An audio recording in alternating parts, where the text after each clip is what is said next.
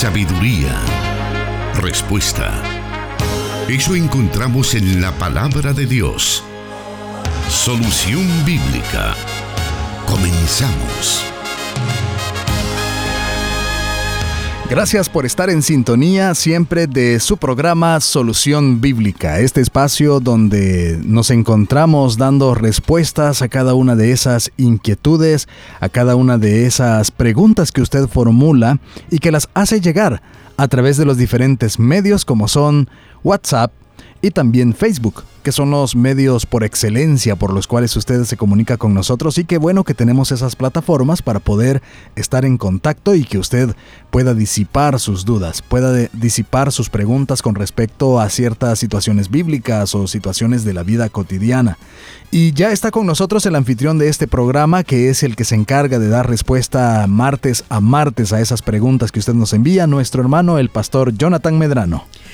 Hermano Miguel, Dios le bendiga. Un saludo muy afectuoso a toda la audiencia que ya están pendientes de nuestra transmisión desde los estudios de Plenitud Radio en el occidente de la República.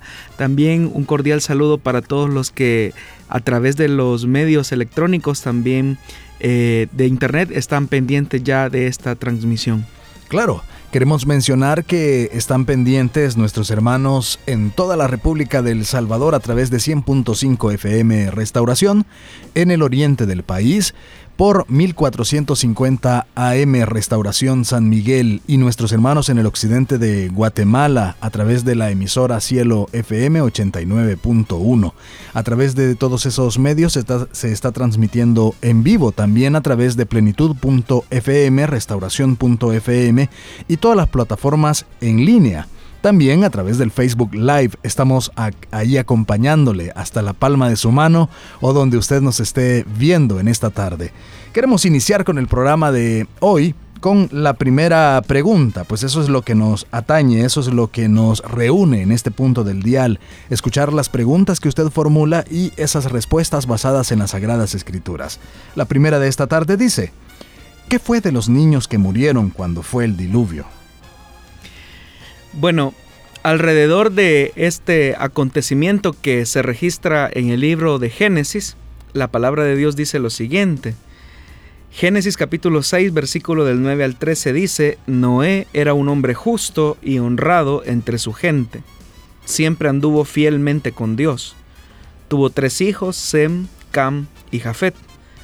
Pero Dios vio que la tierra estaba corrompida y llena de violencia al ver Dios tanta corrupción en la tierra y tanta perversión en la gente, le dijo a Noé, he decidido acabar con toda la gente, pues por causa de ella la tierra está llena de violencia, así que voy a destruir a la gente junto con la tierra. Eh, definitivamente, hermano, que la descripción que se hace del mundo en el que vivió Noé eh, bien podría ser la descripción de nuestro mundo actual, un mundo lleno de violencia, un mundo lleno de corrupción y donde son muy pocas las personas que mantienen una vida auténtica de piedad. Más adelante el escritor en la carta de Pedro en el capítulo 2 versículo 5, él describe de mejor forma ese momento. Dice, tampoco perdonó al mundo antiguo cuando mandó un diluvio sobre los impíos aunque protegió a ocho personas, incluyendo a Noé, predicador de la justicia. Tanto el libro de Génesis describe una verdad como lo hace también la carta de Pedro. En Génesis lo que encontramos es que el Señor claramente dice en el versículo 13, he decidido acabar con toda la gente, por causa de ella la tierra está llena de violencia.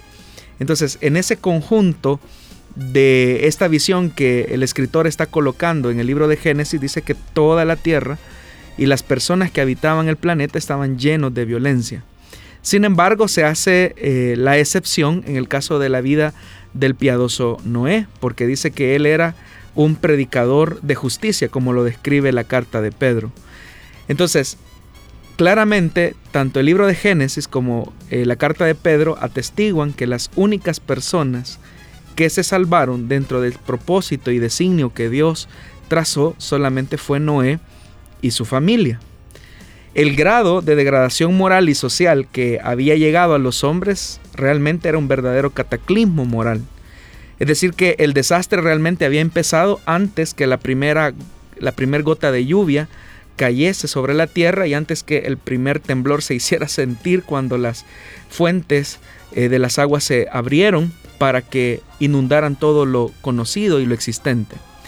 Lo que ocurre, hermanos, es que es acá donde nuevamente vemos las consecuencias del pecado humano que son capaces de arrasar toda la vida y eso incluye incluso todas las condiciones que están alrededor de ella. De tal forma que el pecado no solamente afecta a quienes lo cometen, sino también se lleva de encuentro quizás a personas que nosotros a nuestro juicio podemos considerar como inocentes, como eran los niños. Ahora la Biblia claramente da testimonio que solamente Noé y su familia fueron salvos como tal. Entonces es acá, hermanos, donde también tenemos que aprender que en el universo de Dios, Dios rige las cosas bajo su soberanía, bajo su providencia. Es decir, que este orden de Dios eh, se conduce bajo ciertos principios que Él mismo ha establecido. Principios regentes que se desprenden de la naturaleza y la esencia misma de Dios, como lo es su santidad, su justicia, su inmutabilidad. Y dado que en las condiciones en las que Noé vivió fue de una abierta desobediencia, de una abierta rebelión, es por eso que la consecuencia del pecado de esta generación se tradujo en este cataclismo como lo fue el diluvio. Es tan cruel el pecado que el mismo escritor de la primera epístola de Pedro en el capítulo 3 versículo 20 al 22 dice, en los días de Noé desobedecieron cuando Dios esperaba con paciencia mientras se construía el arca. En ella solo pocas personas, ocho en total, se salvaron mediante el agua, dice el escritor de Pedro, la cual simboliza el bautismo que ahora lo salva también a ustedes. Es decir, que el escritor de Pedro está diciendo que las únicas personas que se salvaron no solamente del cataclismo como tal, sino de los efectos eternos que produce el pecado, solamente fue Noé y estas personas que le acompañaron, que eran su familia. Es más, el mismo escritor continúa diciendo, dice que el bautismo no consiste en la limpieza del cuerpo, sino en el compromiso de tener una buena conciencia delante de Dios. Y esa buena conciencia solamente la obtuvo Noé y su familia. Más adelante, el escritor de Pedro dice, esta salvación es posible por la resurrección de Jesucristo, es decir, que se está anticipando que el modelo o el símbolo o el icono del arca representa precisamente eh, la redención futura que se cristalizaría en la redención de Jesucristo. Y el escritor de Pedro continúa diciendo, quien subió al cielo y tomó su lugar a la derecha de Dios y a quien están sometidos los ángeles, las autoridades y los poderes. Entonces, esto es lo que podríamos decir acerca de este episodio del diluvio. Muy bien, estimado oyente, estamos siempre pendientes de sus preguntas. Todas ellas están en una lista y serán atendidas por orden de llegada. Eh, hay algunas de ellas que son eh, tal vez repetidas, no por la misma persona, tal vez son diferentes personas, pero en algún momento se han respondido algunas de esas preguntas. Entonces nosotros vamos a estar pendiente de indicarle el número de programa cómo lo puede encontrar en SoundCloud o Spotify para que usted pueda escucharlo nuevamente y así tener esa respuesta a la mano. Queremos también saludar a nuestros hermanos, a nuestros eh, usuarios de Facebook que están pendientes de Facebook Live de esta tarde. Entre ellos está Sandoval Lucitas, que nos dice, qué bendición hermanos, Dios les bendiga. Eric Flores nos dice, Dios bendiga hermanos, aquí pendiente del programa en la casa. Hoy me tocó descanso en San Salvador. Luis Alonso Granados nos dice, estamos pendientes del programa. Eh, Sandoval Lucitas nos dice, es tarde en Italia, pero me encanta el programa. Al menos un poco lo escucho. Qué sabiduría y profesional nuestro hermano, muy especial. Dios les continúe usando. También por ahí estamos recibiendo el reporte desde Guatemala, desde el occidente de Guatemala, que están escuchando el programa perfectamente a través de la señal de cielo FM 89.1. Gracias por estar con nosotros. Repórtese en el transcurso de este programa para que nosotros estemos pendientes de usted. Y bueno, vamos a irnos a estos, en estos momentos a una pausa, pero volvemos con el resto de las preguntas de esta oportunidad.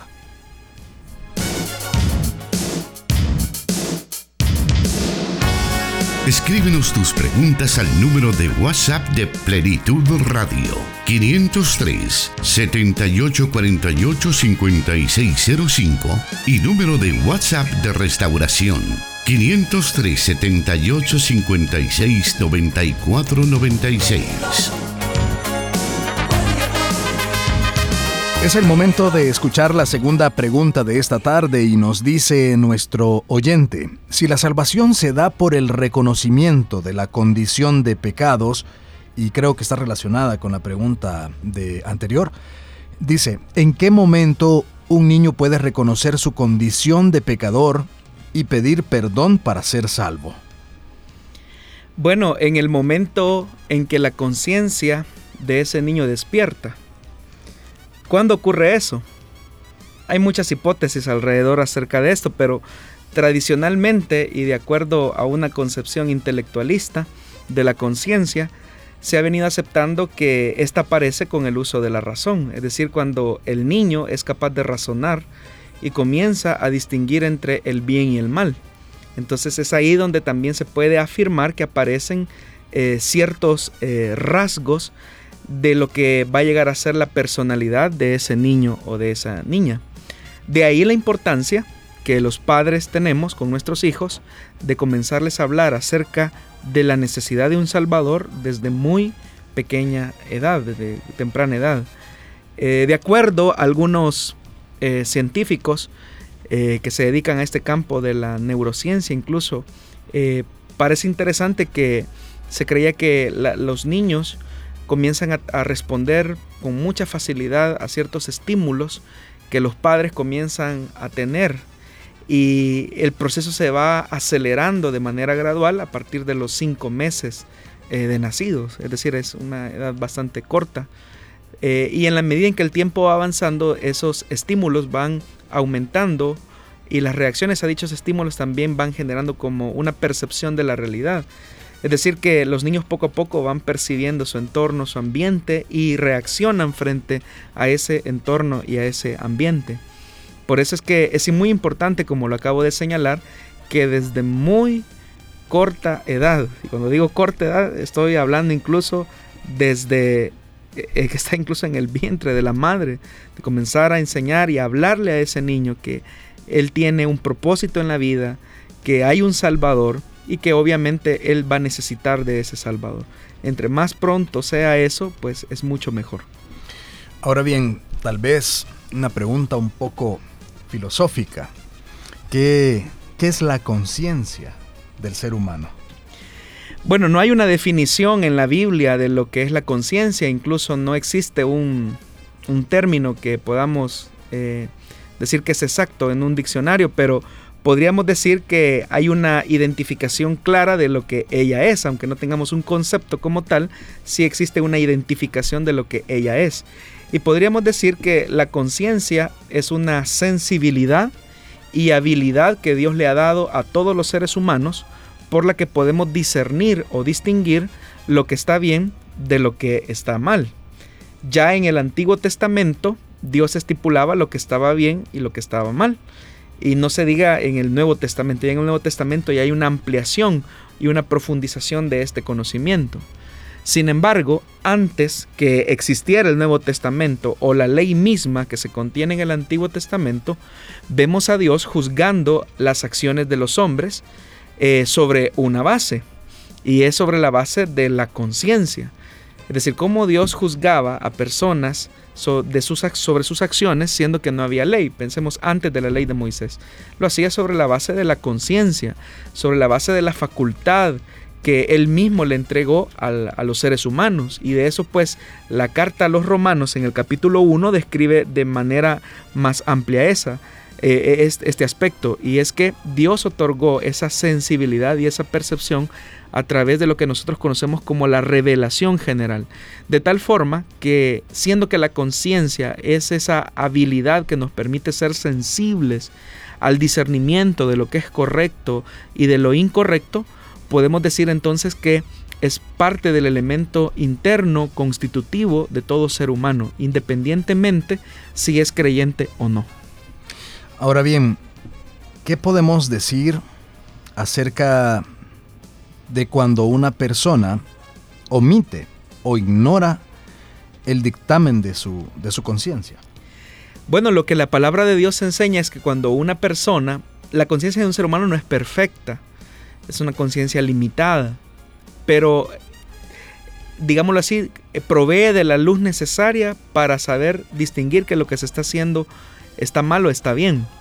Pero ¿qué ocurre cuando una persona no escucha la voz de su conciencia o el dictamen de su conciencia?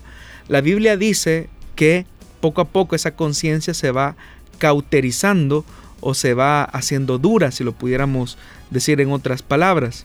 Es decir, que cuando una persona está a punto de hacer algo que sabe que está mal, su conciencia le dice que no está bien, es ahí donde la persona tiene que tomar la decisión de escuchar la voz de su conciencia. Pero ¿qué ocurre si ese ser humano eh, es una persona que decide ignorar la voz de su conciencia? Poco a poco, en la medida en que va ignorando esa voz, eh, su conciencia se va volviendo más rígida, de tal forma que es menos sensible o eh, percibe menos lo que las condiciones que, llevan a una acción o a una decisión u omisión determinada. No estoy diciendo que la persona deja de saber que lo que está haciendo es mal, está mal o está bien, sino que lo que ocurre es que la persona al hacer lo que hace, poco a poco va perdiendo la sensibilidad de los efectos que produce su mal su mala conducta. Entonces es ahí donde nosotros encontramos cosas como cómo es posible que una persona haya sido capaz de asesinar a un niño eh, o de estrangular a una mujer, cosas como por el estilo. Nosotros nos sorprendemos de ese tipo de cosas porque hay un nivel de sensibilidad en nuestra conciencia. Pero en la persona que asesina de manera indiscriminada, por poner un ejemplo, lo que ocurre es que ha perdido toda la sensibilidad no significa que esa persona no sepa que lo que está haciendo está mal, sino que lo que ocurre es que ha perdido toda sensibilidad. Lo mismo puede ocurrir con cualquier tipo de pecado. Puede ser el adulterio, puede ser la fornicación, puede ser incluso la mentira. Es decir, hay personas que comienzan a mentir de manera inescrupulosa que llega un momento en que la conciencia les dice que están mintiendo, pero ellos continúan y persisten en su mentira al punto que ellos mismos llegan a creer su mentira. Pero no es que no sepan que lo que están haciendo está mal o no, ellos lo saben. Lo que ocurre es que han ignorado de tal forma su conciencia que se han insensibilizado a los efectos que esta misma produce. Muy bien, haremos una nueva pausa en estos momentos y usted puede continuar compartiendo este programa ahí en sus redes sociales, principalmente en Facebook, eh, compartiendo esta transmisión para que otras personas también estén disfrutando de este programa. Regresamos en breve. Dios da la sabiduría y el conocimiento. Solución bíblica.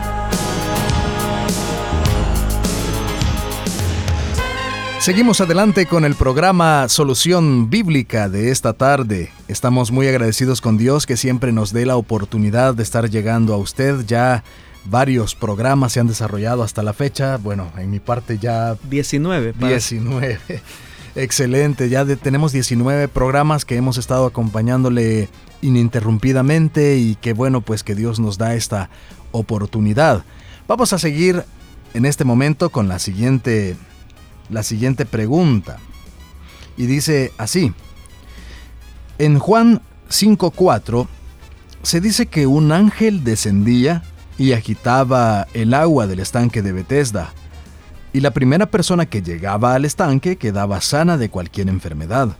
Sin embargo, hace algún, algún tiempo, escuché a un predicador que dijo que este versículo no existe en los manuscritos originales y que se trata de algo que agregaron los traductores con el fin de explicar lo que los judíos creían. ya que era algo así como una leyenda entre los judíos de ese tiempo. ¿Es cierto esto? dice el oyente. Bueno, la razón de, de, esta afirmación que escuchó el oyente tiene un trasfondo y es que una de las ciencias que ha encontrado este tipo de hallazgos es lo que se conoce en las ciencias bíblicas como la crítica textual. La crítica textual se ocupa de la identificación de las variantes textuales dentro de los manuscritos. Ahora, quiero mencionar que los expertos clasifican los textos de la siguiente forma. Textos clase A, textos clase B, textos clase C y textos clase D. Los textos clase A eh, eh, sería como lo que hay bastante seguridad que así decía el original. Es el más alto nivel de credibilidad. Los textos clase B son los que es bastante probable que así decía el, original. Pero es eso, probable. Y los textos clase C es bastante probable que no decía así el original. Y los textos clase D, bastante seguridad de que no decía así los originales o el original como nosotros popularmente lo conocemos. Ahora, en relación al pasaje que el oyente eh, pregunta sobre el Evangelio de Juan, es que ahí aparece en el versículo 3 que había un movimiento del agua que debía de se debía de se producía y eso indicaba que la persona debía de introducirse al estanque eh, de Betzata.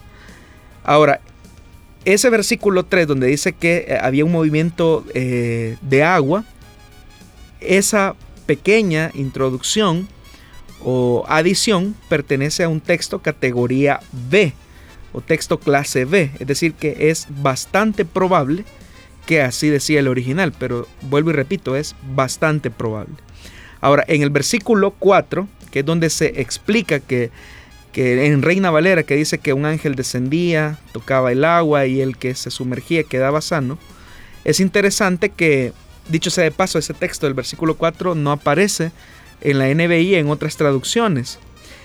Ese texto, ese versículo número 4, solo aparece una vez en la familia textual que pertenece al grupo de manuscritos griegos. Los manuscritos aparecen eh, agrupados en familias. Ahora, quiero mencionar que en, los manuscritos de, corte griego, es decir, los manuscritos que pertenecen a la familia de los manuscritos griegos como tal, ese texto aparece en textos tardíos, es decir, que lo que significa es que estuvieron muy alejados de lo que posiblemente fueron los originales.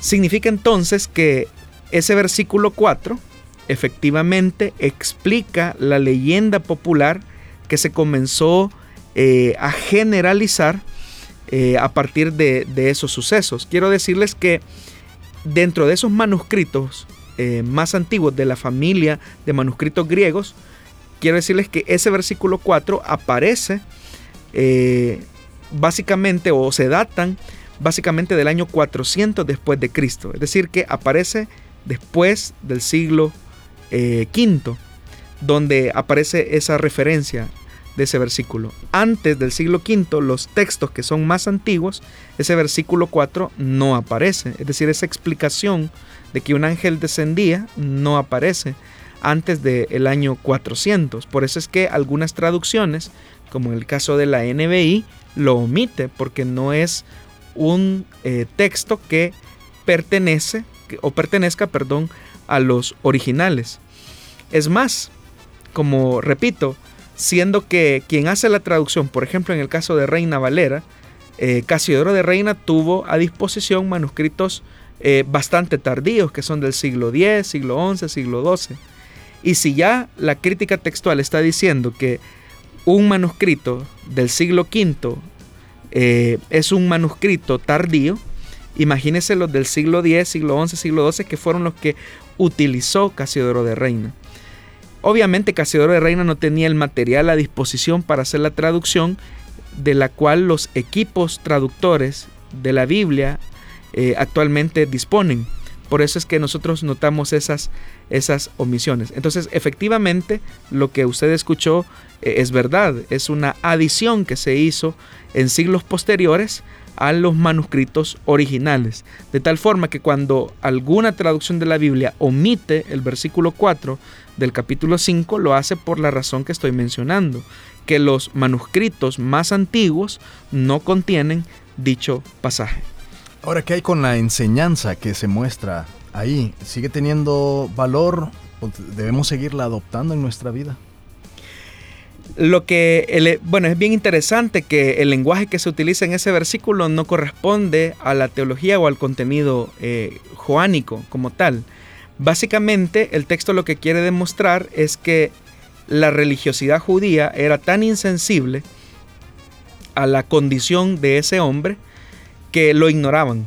O sea, a pesar de que, suponiendo que fuese real la leyenda, que un ángel descendía, ni siquiera viendo la posibilidad de que un ángel descendiera a mover las aguas, eh, ni eso llevaba a la sensibilidad o a la misericordia o a la compasión a, las autoridades religiosas por lograr un milagro o lograr una, una curación eh, sobre la vida de esta persona.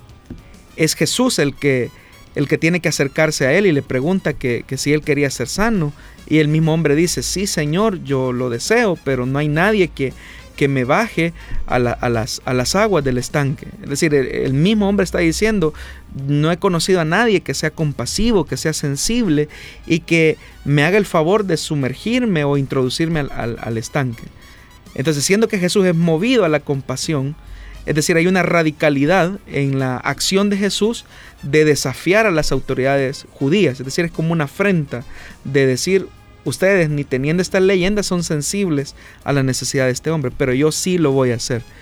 Y luego, pues el texto en el Evangelio de Juan eh, va a entrar en una especie de discusión porque las autoridades eh, religiosas le van a preguntar a, este hombre eh, paralítico que, ¿y a ti quién te ha sanado? Es decir, ¿quién fue el que te hizo andar nuevamente? Y es ahí donde el hombre pues claramente manifiesta, ¿verdad? Lo que, lo que ha ocurrido. Pero detrás de la pregunta de la religión está el tema de la legalidad o del legalismo de la religión. Pero busca primero eso, primero eso, encontrar una respuesta a su legalismo antes que alegrarse o sentir el regocijo de aquel hombre que ha solucionado su problema de manera tan radical como lo fue a través de una curación sobrenatural. Muy bien, tenemos varias preguntas aún en nuestro programa de hoy. Quédese con nosotros. Vamos a hacer una nueva pausa y vamos a volver con más de esas preguntas que usted nos ha enviado. Plenitud Radio, 98.1 FM Santa Ana y 100.5 FM Restauración. Transmitiendo solución bíblica para El Salvador y el mundo. Estamos exactamente a la mitad de este programa. Tenemos mucho tiempo todavía para podernos seguir deleitando con las respuestas bíblicas con base en las preguntas que usted nos envía. Y ahora vamos a dar lectura a quizá la pregunta más larga, más extensa que hemos recibido a través de nuestros medios. Y dice de la siguiente manera, ¿Dios castiga? Bueno, Veamos lo que dice la Biblia en el libro del profeta Isaías en el capítulo 13, versículo 11. Castigaré al mundo por su maldad y a los impíos por su iniquidad. También pondré fin a la arrogancia de los soberbios y abatiré la altivez de los despiadados. Otro texto de la Biblia. Isaías 26, versículo 21. Porque he aquí, el Señor va a salir de su lugar para castigar la iniquidad de los habitantes de la tierra, y la tierra pondrá de manifiesto su sangre derramada, y no ocultará más a sus asesinados. ¿En qué momento decide Dios darle ese castigo a la persona por su mal obrar? Es bien difícil decirlo porque alguien puede decir, bueno, Dios me ha castigado, me ha disciplinado a mí y yo solamente hice esto y me he dado cuenta que hay otras personas a las que hacen, hacen y deshacen y Dios los vino a castigar mucho tiempo después de lo que hicieron. Es bien difícil saberlo, lo que sí podemos decir es que es una verdad, Dios reprende, Dios castiga. Es más, la disciplina de Dios es transformadora, porque su propósito no es solo demostrar nuestra culpabilidad, sino que partiendo de la realidad, de la dureza de nuestro corazón, corregirnos en un proceso transformador lleno de gracia y de amor. Es decir, que el castigo mismo lo que busca es tratar de enmendar la conducta eh, irreflexiva o dura del corazón del ser humano. De tal forma que no podemos nosotros precisar cuándo es que Dios decide castigar a una persona. Lo que sí podemos también afirmar es que la Biblia establece un principio y es el principio de la siembra y la cosecha. Todo lo que el hombre sembrare, también eso mismo segará. Cuando Dios permite que asumamos las consecuencias de nuestras decisiones, acciones u omisiones, lo hace con la finalidad de que nuestra conciencia nuevamente reflexione en nuestro mal proceder. Es ahí donde nosotros como cristianos debemos de estar siempre atentos a la disciplina que Dios nos aplica en determinado momento. Y repito, la disciplina que Dios coloca a sus hijos busca eh, como finalidad enmendar la conducta de sus hijos. Es decir, que ellos reflexionen. La disciplina no busca destruir a la persona, sino que lo que busca es corregir la mala conducta que una persona tiene ante Dios. Ahora bien, así como hay personas que enseñan acerca del el evangelio de la prosperidad y que todo va a ir bien en la vida, también hay enseñanzas donde se le vive diciendo a las personas que las miserias, la pobreza, la situación con los esposos, con los hijos, situaciones negativas, por cierto, eh, son castigo de Dios para su vida y que tienen que recibirlos como tal. Y pues las personas comienzan incluso a acostumbrarse a esas situaciones negativas como un castigo de Dios. ¿Qué se les puede decir a ellos? Lo que resulta interesante, hermano, es que cuando Dios nos disciplina o nos castiga, debemos de entender lo que la persona, solo la persona que tiene ese trato con Dios sabe que Dios está tratando con él. Y no hay necesidad de que una persona venga y le diga, es que Dios está tratando con su vida. O sea, la persona sabe, el que es hijo de Dios sabe que Dios está tratando con él directamente. Y la circunstancia puede ser em, múltiple, es decir, no necesariamente tenemos que pensar en cosas eh, tan eh, difíciles o, asombrosas puede ser el hecho de, por mencionar algo, yo siento que voy a la iglesia y Dios no me habla o me siento muy insensible a su voz, ¿qué estará pasando? Entonces la persona tiene que reflexionar por qué Dios o por qué él percibe que Dios ya no le está hablando de la forma o la manera en que lo hacía antes. Y es ahí donde la persona tiene que hacerse como una introspección, es decir, ver en qué áreas de su vida eh, hay debilidades en las que debe de reflexionar. Ahora es verdad, hermano, sé que hay muchos predicadores eh, que hablan acerca de un Dios iracundo, de un Dios que al menor error del ser humano, pues viene Dios y le deja caer un trueno. Eh, esa es la imagen o la idea que, que venden acerca de Dios. Y podemos decir que Dios tiene ira. O sea, claro, Dios se aira, es lo que la Biblia dice. Pero dice la Biblia que Dios es lento para la ira. Es decir, que para llegar a ese punto de conocer la ira de Dios, de verdad hay que pasar un proceso, pero no es porque eh, tengamos que esperar a llegar a la última instancia para conocer el efecto de la ira de Dios, sino que el tiempo de espera Dios lo hace para que nosotros mismos como seres humanos reflexionemos que lo que estamos haciendo eh, está mal. Ahora, vuelvo y repito, solo la persona que está siendo disciplinada por Dios sabe que Dios está tratando con él.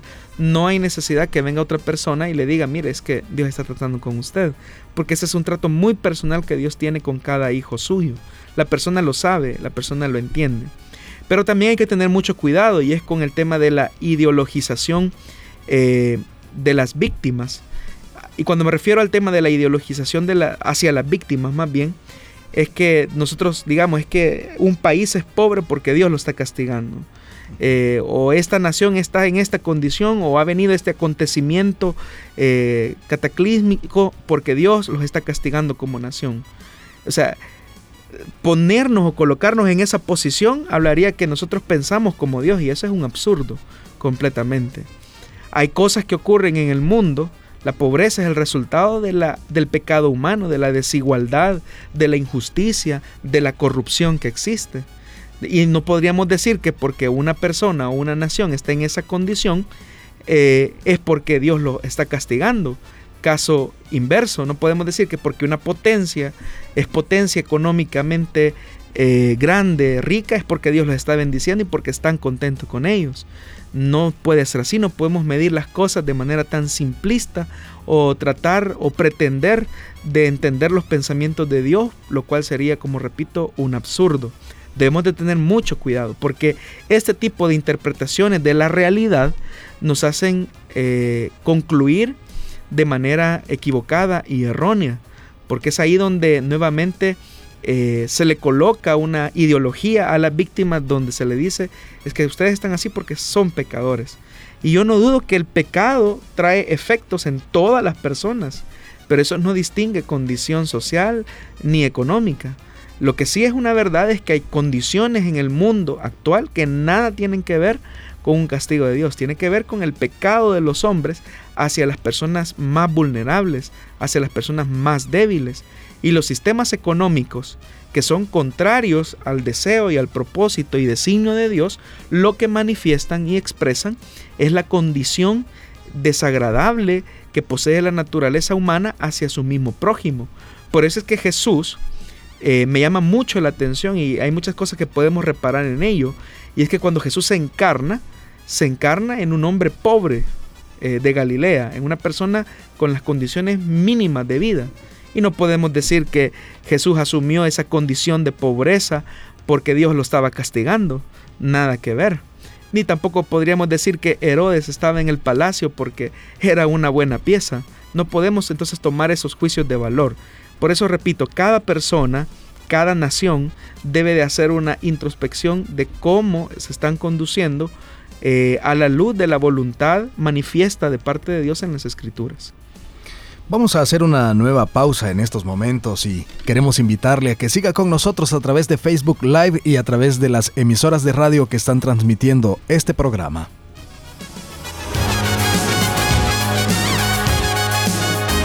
La respuesta a sus preguntas aquí, en Solución Bíblica.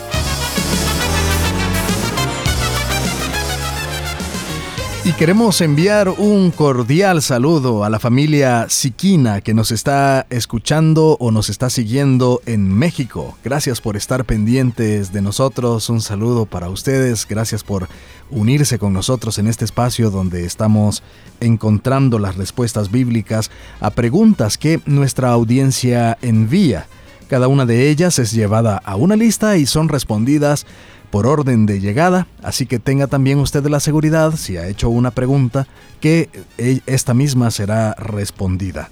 Vamos con la siguiente de esta tarde y nos dice de la siguiente manera, ¿qué es la providencia de Dios?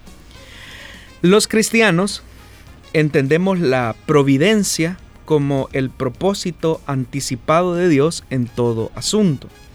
Esta ampara las grandes decisiones leyes y principios de Dios que sustentan toda la creación. Nada de lo que el Señor ha creado está hecho sin sentido, de manera arbitraria o antojadiza. Todo responde a la tremenda sabiduría y voluntad que Dios tiene hacia cada criatura. Entonces, la providencia de Dios es el gobierno de Dios que sustenta todas las cosas. Ahora, pero ¿cómo actúa esta providencia de Dios en las cosas no tan gratas o incluso desgracias que acontecen en la vida de las personas? Hacer este ejercicio es un poco complicado, pero podemos mencionar un ejemplo que encontramos en la escritura donde aparece la providencia claramente de Dios. Todos hemos leído quizás en algún momento el relato de José el soñador, un muchacho que expresa sus sueños hacia sus hermanos e incluso hacia sus padres. En algún momento el padre incluso interpreta el sueño de José y le dice, ¿acaso vendremos tus hermanos y tu madre a doblegarnos o a venerarte o a reconocerte a ti? Es lo que el padre eh, de José intuye, es decir, Jacob. Eso despierta la envidia y la eh, la, codicia de, los hermanos de José, al punto que incluso dice la escritura que estos hermanos de José llegan al punto de, querer intentar asesinar a José. Lo tiran a una especie de pozo o cisterna eh, donde José va a permanecer algún tiempo en tanto que deciden si lo matan o no. Es ahí donde a uno de sus hermanos se le ocurre que lo mejor sería mejor venderlo eh, a los madianitas porque ven una caravana que se aproximaba. José termina efectivamente siendo vendido por sus hermanos eh, como esclavo en la tierra de Egipto. Luego vemos a un José que está en casa de Potifar sirviendo como un esclavo. Y más adelante vamos a encontrar un José eh, prisionero en la más oscura mazmorra de los egipcios.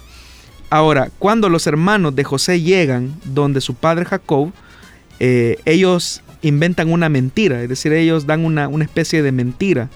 Y lo que le dicen a Jacob es que su hermano ha sido seguramente devorado por alguna bestia salvaje del campo. Y Jacob lo cree. Es decir, que los hermanos eh, de, José eh, dan este engaño a su padre y Jacob lo acepta como, como un hecho verdadero, real. ¿Qué ocurre ahí? Si nosotros retrocedemos más atrás la historia, Jacob había sido una persona que también había sido engañadora. Es decir, él había engañado a su padre, eh, eh, Isaac, lo había engañado tratando la manera de usurpar la primogenitura que le, le correspondía a su hermano Esaú. De tal forma que en la maldad de sus, de sus hijos que le dicen que su hermano José ha muerto, el mismo Jacob viene a cosechar la consecuencia también de una mentira que él había dado hacía años anterior. Pero esa maldad, eh, conjugada en todo el, contexto que estoy mencionando, en el caso de José sirve para que él vaya a la tierra de Egipto y aprenda en casa de Potifar eh, la ciencia de la administración, es decir, Dios le permite que aprenda el idioma de los egipcios, la ciencia de la administración, y aún en la condición más baja, que fue la de caer prisionero, eh, ya, no, ya no como esclavo, sino que ahora como preso en las celdas de Egipto, él también sigue eh, perfeccionando su técnica de administración, al punto que dice la Biblia que José gana la confianza eh, del jefe que estaba a cargo de todos los presos eh, en, esa, en esa cárcel. Esa maldad de los hermanos de José sirvió para que José aprendiera el arte de la administración, el idioma egipcio, y no solamente eso, sino que esa maldad Dios la utilizó para que José eh, se presentara ante Faraón e interpretara los sueños, pero ya con todas las habilidades que Dios le había permitido desarrollar en casa de Potifar y en la celda, son las que le permiten a él no solamente interpretar los sueños de Faraón, sino también presentar un plan estratégico de 14 años, de 14 años para la tierra de Egipto. Ahora, cabe mencionar que por 17 años, Jacob vivió engañado que su hijo José eh, estaba muerto uno se pregunta, ¿cómo es que los hermanos de José tuvieron esa insensibilidad de no decirle la verdad a su padre? Que ahora hagámonos los escenarios hipotéticos. ¿Qué hubiese pasado si durante esos 17 años, por decir algo, a la vuelta de la semana, al ver la condición sentimental y emocional de su padre, de ver lo que está triste por la muerte de su hijo amado José, vienen los hermanos y le dicen, a su padre, papá, te hemos mentido, realmente nosotros vendimos a José eh, en las manos de Madianitas que lo llevaron a la tierra de Egipto, así que nosotros decimos la verdad delante de ti. Eso inmediatamente hubiera cambiado el orden eh, del plan de Dios y hubiese llevado a Jacob a ir a Egipto a buscar a su hijo. Recordemos que Jacob era un hombre millonario, era un hombre riquísimo en esa época. Pero ¿qué hubiese pasado si Jacob se hubiera dado cuenta de esa mentira en tan corto tiempo? Los planes y los propósitos que Dios tenía para la vida de José, para la vida de Egipto, para la vida de la familia de Jacob e inclusive para el plan salvífico que Dios vendría desarrollando en la historia se hubiera echado a perder. Entonces todos estos elementos que, estoy mencionando están conjugando los, eh, los puntos de vista de la providencia de Dios. Es decir, que Dios tiene todo, absolutamente todo, calculado, planificado, sustentado y anticipado.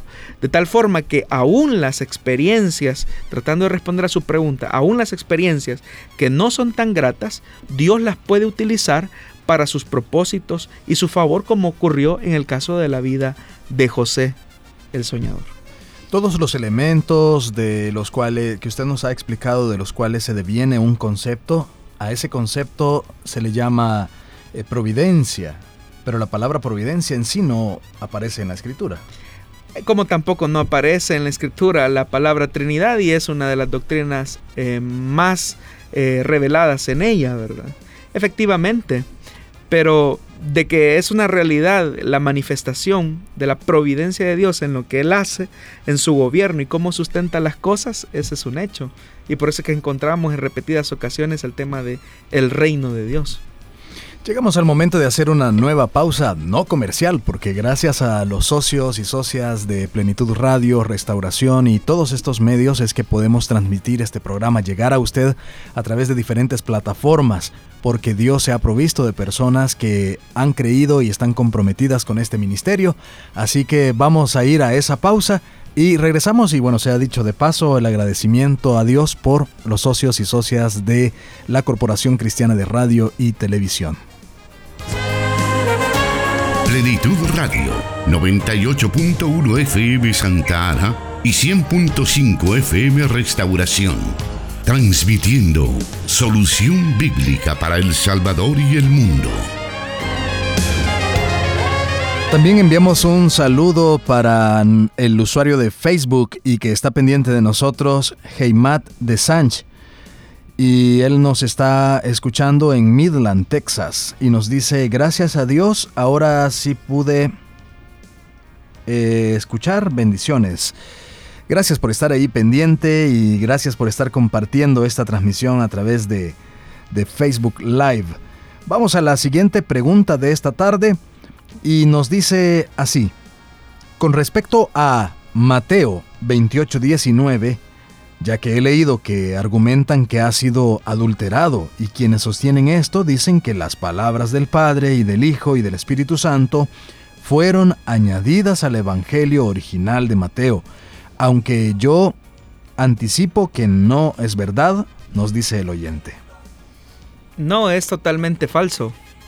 Es totalmente falso. El texto del Evangelio de Mateo capítulo 28 versículo 19, donde se relata la gran comisión y donde se instruye a los cristianos a bautizar en el nombre del Padre, del Hijo y del Espíritu Santo, aparece incluso en textos eh, más antiguos de los que ahora los equipos de traductores eh, tienen a su disposición del Evangelio de Mateo.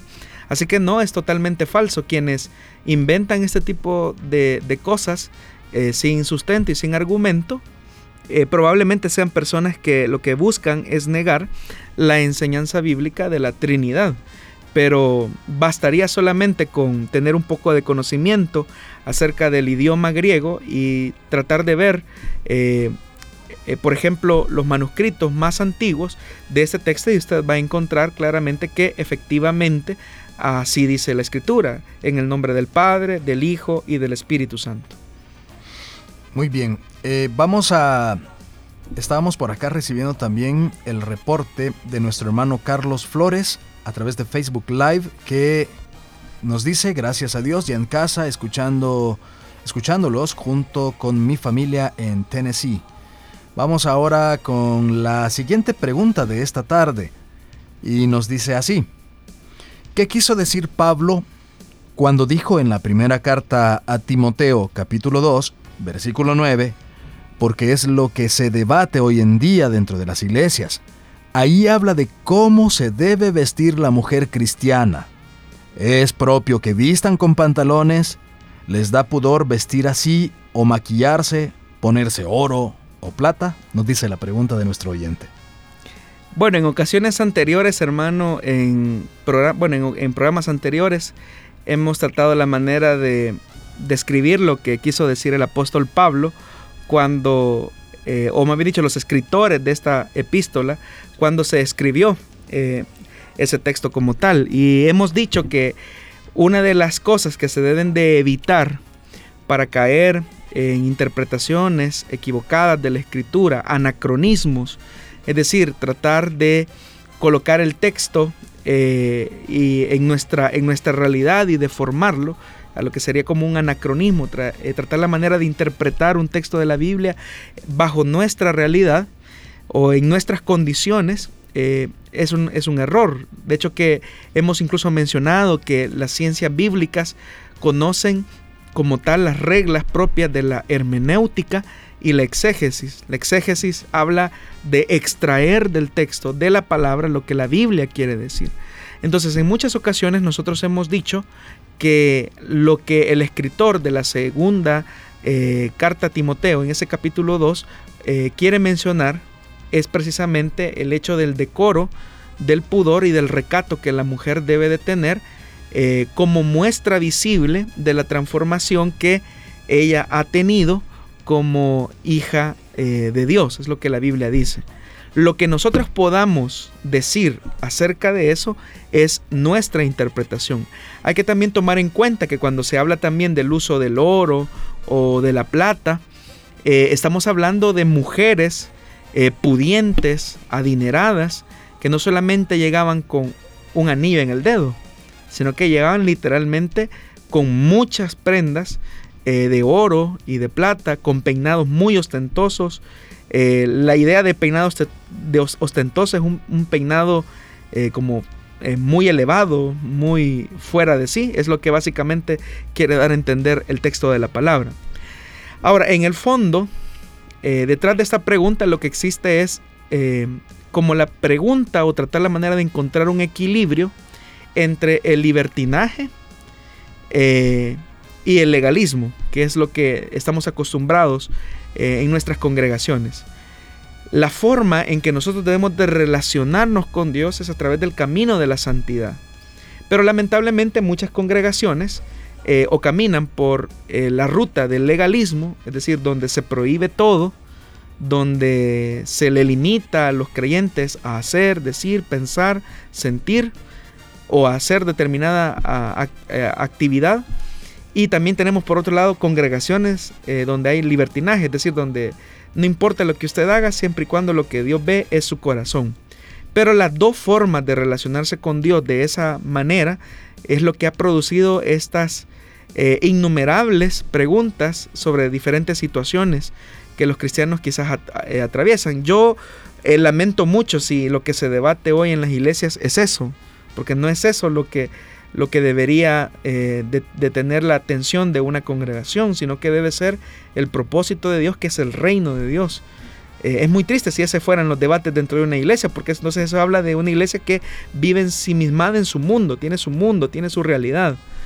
Cuando lo que encontramos en la escritura es de una iglesia a la que el Espíritu Santo impulsa que salga de las cuatro paredes. Por eso es que encontramos eh, claramente a un Espíritu Santo que una vez eh, reviste a los creyentes de poder, los disipa a través de la persecución a que salgan de Jerusalén. Entonces, mientras que la iglesia de Jerusalén seguía debatiendo que si seguían guardando la ley, eh, guardando el sábado, circuncidándose, lo que el Espíritu Santo viene y hace es los dispersa a través de la persecución, porque la iglesia quería seguir encerrada en sí misma, en esos debates estériles. Y lo mismo ocurre ahora.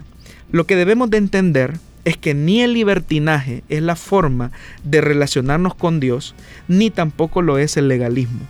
Entonces, ¿cuál es la, verdadera, el verdadero equilibrio? El verdadero equilibrio debe de ser la libertad a la que Cristo nos llamó. ¿Y en qué consiste la libertad a la que Cristo nos llamó?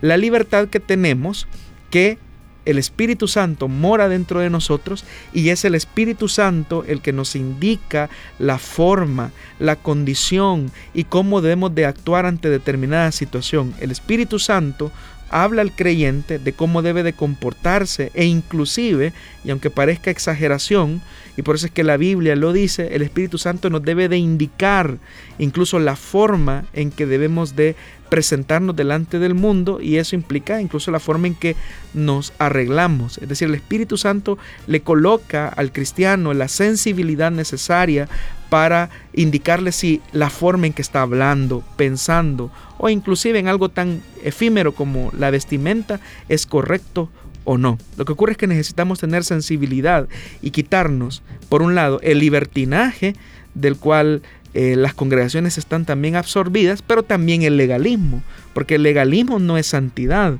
ni tampoco lo es el libertinaje. El libertinaje no es sinónimo de libertad cristiana. Entonces tenemos que volver a la centralidad de la Biblia, y la centralidad de la Biblia nos describe la libertad que tenemos en Cristo por medio de su redención, de tal forma que no deben de existir ataduras como tales que nos hagan presuponer lo que a Dios agrada o no. Para eso tenemos la Biblia y tenemos al Espíritu Santo que nos indica y que nos conduce hacia toda verdad. Aquí es donde necesitamos entonces colocar el equilibrio. Vuelvo y repito una vez más, ni el legalismo es una forma de entender a Dios, ni tampoco y mucho menos el libertinaje. Hay un ejemplo en la Biblia que quisiera mencionar. Ustedes recordarán, eh, estimados oyentes, eh, la parábola del Hijo Pródigo. Ahí encontramos el relato del hijo mayor y el hijo menor. El hijo eh, mayor era, bien podría representar el legalismo, que se prohibía todo, eh, no tocaba nada, no hacía fiesta, de tal forma que cuando ve que a su hermano menor le hacen una fiesta, él se escandaliza y dice, Padre, ¿cómo es posible que le haces una fiesta a este que ha desperdiciado y ha derrochado todo? Y a mí, que soy tu hijo, que he estado en obediencia a ti, ni siquiera un cabrito me has podido sacrificar para que lo comparte con mis amigos. Y viene el padre y me gusta lo que le dice. Hijo, todo lo que yo tengo es tuyo. Es decir, si tú no lo has hecho es porque tú te has privado por tu legalismo de no hacerlo. Pero también encontramos por el otro lado al hijo menor, que bien puede simbolizar el libertinaje. Aquel que se permite todo, aquel que eh, básicamente desperdicia las cosas de, de su padre, que bajo la excusa de que tiene libertad va y, desperdicia todo lo que posee en, lugares de perdición y la consecuencia es que termina en una condición deplorable. Pero ni el hijo mayor que vivía en el legalismo, ni el hijo menor que vivía en el libertinaje, ocupando estas figuras eh, metafóricas de alguna forma, eh, se relacionaban bien con su padre. Y eso es lo que también ocurre con muchos cristianos que también hacen ese tipo de preguntas.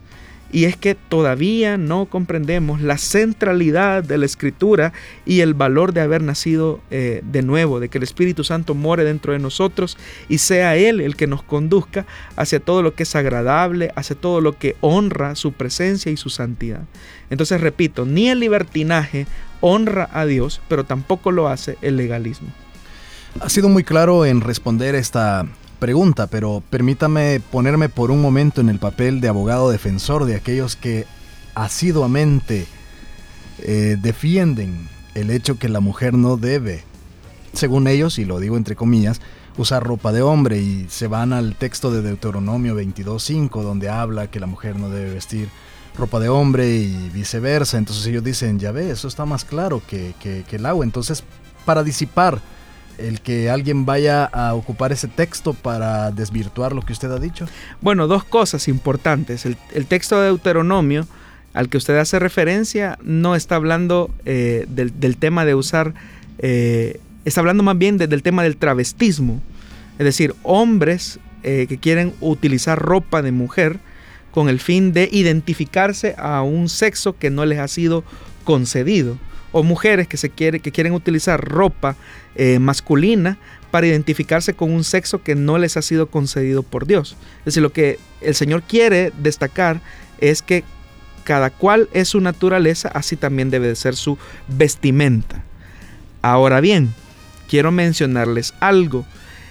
La forma de vestimenta eh, en épocas bíblicas o antiguas era como, como una especie de, eh, de camisón, si podría decirse de esa, de esa, forma, eh, muy floja, ¿verdad? Que servía como sábana, sí, correcto, que servía como sábana, eh, que servía como ropa para andar en el día, de tal forma que una persona solamente tenía ese, vestido flojo, ¿verdad? Que, que ese vestido flojo como tal, ¿verdad?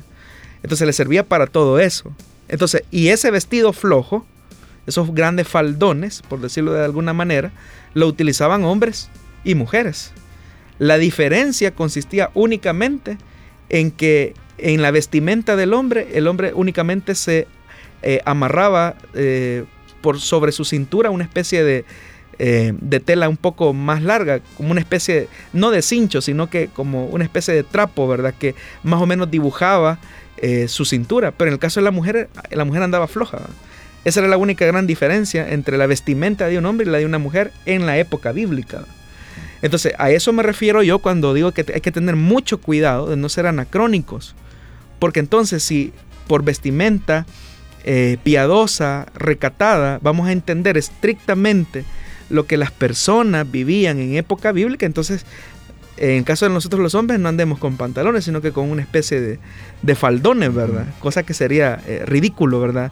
Y anacrónico en, nuestra, en, nuestra, en nuestro tiempo contemporáneo. Por eso repito que es importante que permitamos que el Espíritu Santo nos conduzca hacia la verdad. Primero, una de las preguntas que debe de hacerse una mujer y un hombre, porque muchas veces somos muy eh, inquisidores hacia el tema de la mujer, pero hay que hablar acerca de, de la vanidad del hombre esto que me voy a poner honra mi cuerpo que es templo y morada del Espíritu Santo, cubre eh, mi desnudez como, como Dios espera que, que debe de, ser cubierta.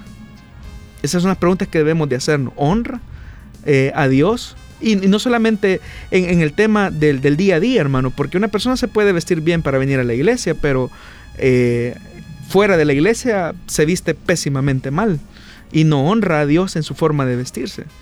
Entonces, debemos de tener un equilibrio, permitir que el Espíritu Santo y la palabra de Dios nos conduzcan a ese equilibrio. Y repito nuevamente, ni el legalismo es una forma adecuada de relacionarnos con Dios y mucho menos lo es el libertinaje. Dios nos ha llamado a una vida de santidad, de integridad, y eso implica eh, en cosas eh, tan sencillas como esas que nosotros consideramos eh, como la forma de la vestimenta, pero no debemos de hacer eh, de nuestro legalismo una norma. Y ni tampoco debemos de hacer de nuestro pensamiento libertino eh, asumir que eso es la libertad a la que Cristo nos ha llamado. No puede ser así. Y cabe mencionar que muchos que usan este legalismo a veces salen, como decimos acá en El Salvador, con una pierna más larga que la otra. Es que fíjese hermano que ese es el problema, que las personas que son más em, inquisitivas en algunos elementos externos son los que en su corazón tienen un, eh, un corazón bastante corrompido, muy corrompido. Normalmente el verdadero espiritual rara vez se fija en las acciones de otros, siempre el espiritual se fija en sí mismo antes de juzgar las acciones de los demás. Muy bien, hemos llegado ya al final de este programa, esperando que haya sido de muchísima bendición para su vida. Gracias a quienes se conectaron con nosotros a través de Facebook Live. Nuestra, nuestro oyente en Tennessee, eh, Heymat de Sanch, estaba por ahí también saludándonos. Gracias por estar siempre pendiente. Y Pastor, gracias por su tiempo para responder a todas estas preguntas. Gracias, hermano Miguel. Un saludo a la audiencia. Y solamente deseo terminar, estimado oyente, volvamos a la escritura, volvamos a la palabra, permitamos que el Espíritu Santo nos conduzca hacia la verdad de su revelación. Muy bien, gracias por habernos escuchado. Nos estaremos de nuevo con usted en vivo la próxima semana, martes 5 de la tarde, hora de El Salvador. Y también eh, puede escuchar este programa a partir de mañana en las plataformas de Spotify y SoundCloud. Y luego que finalice esta transmisión en Facebook Live, usted puede volvernos a, a ver y a escuchar cada una de estas preguntas. Que Dios le bendiga.